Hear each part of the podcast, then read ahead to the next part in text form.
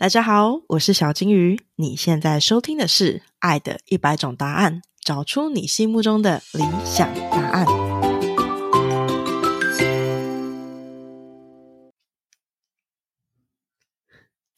三、二、一，Action！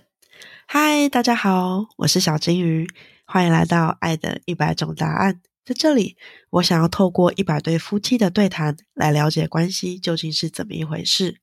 这集是 reflection，也就是除了我邀请夫妻一起对谈之外，我会将每一集我有感触的地方写下来，并且独立录制成一集。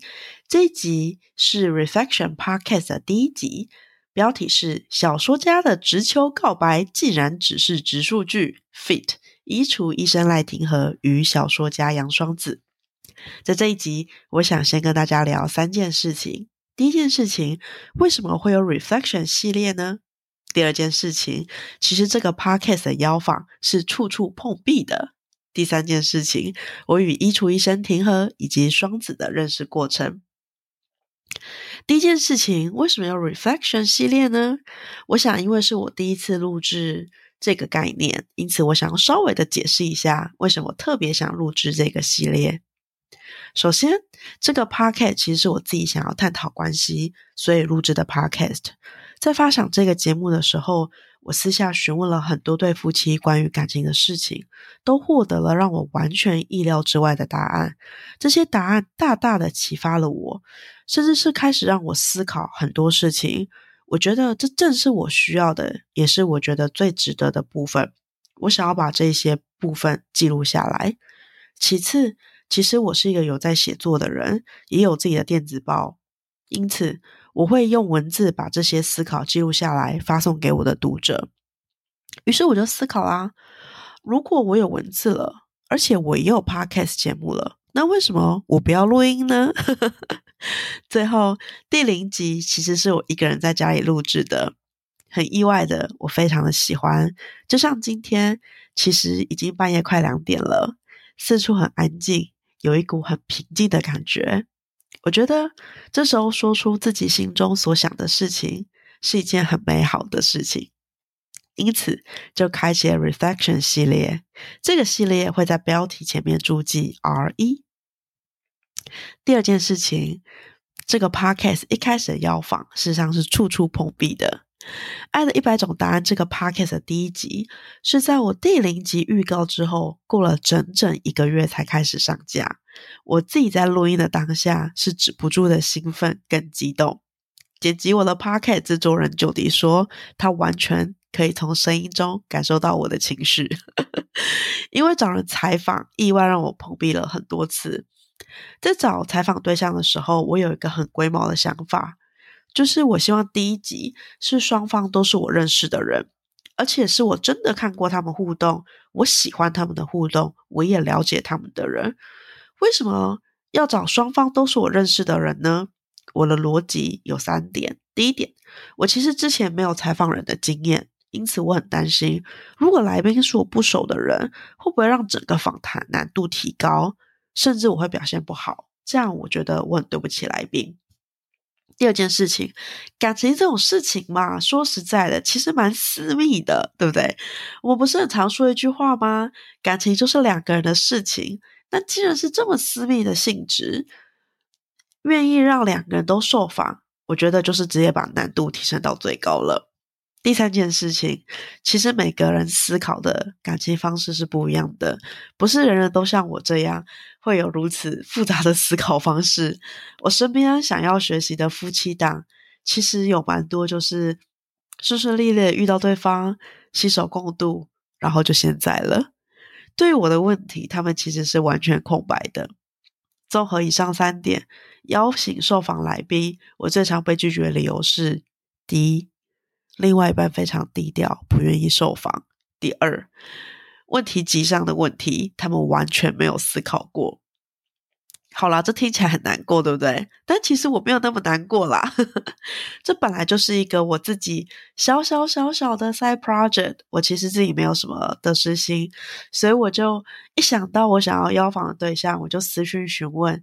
终于在不知道被拒绝了几次之后，我找到了第一对受访者。完美的符合了：一、双方我都认识；二、愿意分享；三、跟我有相同的思考逻辑。而且这都有多完美？那就是在我当初列出十个题目的时候，其实就是一群人在他们家开火锅 party 的时候，全部的人跟我一起讨论出来的。那么这一对就是七七党的代表，衣橱医生赖廷和与小说家杨双子。这个 podcast 的今天第三点，就来聊聊我怎么跟廷和还有双子认识的。我一开始是先认识廷和，大约在二零二一年年底的时候，我请廷和协助我做穿衣的规划、衣橱的整理，还有陪购的服务。在这一连串的互动当中，说实在的，我认真被廷和的细心圈粉了。后来又因为我们有很多共同的好朋友，因此我们就成为了朋友。在某一次我跟廷和吃饭的时候，廷和就问了双子要不要一起来参加。那是我第一次见到双子。双子这个人呢，对我来说原本就是一个只存在庭和粉红泡泡天文中的人。那时候三 D 立体的出现在我的眼前。我对那时候的双子的认识，就是一个百合小说家，也是一个美食小说家。我真正跟这对七七有更多的互动，是去年我去欧洲的时候。那时候双子受邀去西班牙当驻村艺术家，而听和也一同前往。同时间，我开启了我的为期三个半月的欧洲的观 tour 之旅。在我满三十二岁的第三天，庭和和双子短暂来到巴黎，我忍不住我的兴奋，邀请他们来我巴黎的住所合住。于是，开启我三十二岁前几天，充满了这对七七在我的巴黎小套房的欢笑声。那是我第一次吃到了双子亲自操刀的鸡翅火锅，还有拿手的番茄炒蛋。在二手市集的时候，婷和非常快乐的穿梭在整个二手市场里面，而我跟双子则聊起了第一次。跟他人描述小说的经历，那是一段我不曾跟他人分享过的时间，而且我下意识的觉得双子绝对懂我那时候的心情。果不其然，其实双子给我的反馈比我预期还要多，更多，更多，更多。我甚至很感谢当初那段经验，让我可以有一个不同的机会，更深入的认识双子。那时候，我对他们的故事有很多的好奇，我也喜欢他们的相处，自然的甜蜜感，不会让人家觉得是那种很反感的甜蜜。你们知道我在说什么，对吧？虽然我会笑着说，跟他们录音简直是需要戴墨镜，但是那其实是我一个最高的称赞。我一直一直一直非常欣赏他们如此的融洽，却又是可以独立生存的个体。因此，这个 podcast。正式的第一集，想到是访问田和跟双子，我不禁觉得非常兴奋，非常的快乐。好了，这就是我们的第一集 reflection。在下一节 reflection，我想要来聊聊第一节结束之后我的思考。有两件事情：第一个，我适合跟怎样的人格特质的另外一半在一起呢？第二个，如果另外一半最严肃的样子，在一开始在一起前。就先知道这是不是是一个加分题呢？如果你还没有听过第一集，那我诚挚的邀请你收听，也欢迎你在听完之后跟我分享你的看法。你呢？你在意另外一半的特质是什么？在交往前，你有什么觉得是你必要或者是加分的相处项目呢？好的，以上就是我们今天的内容了。如果你欢迎我的。Podcast，欢迎订阅、留言、五颗星评论，也可以到 Facebook 或是 IG 搜寻“小金鱼的人生实验室”找到我。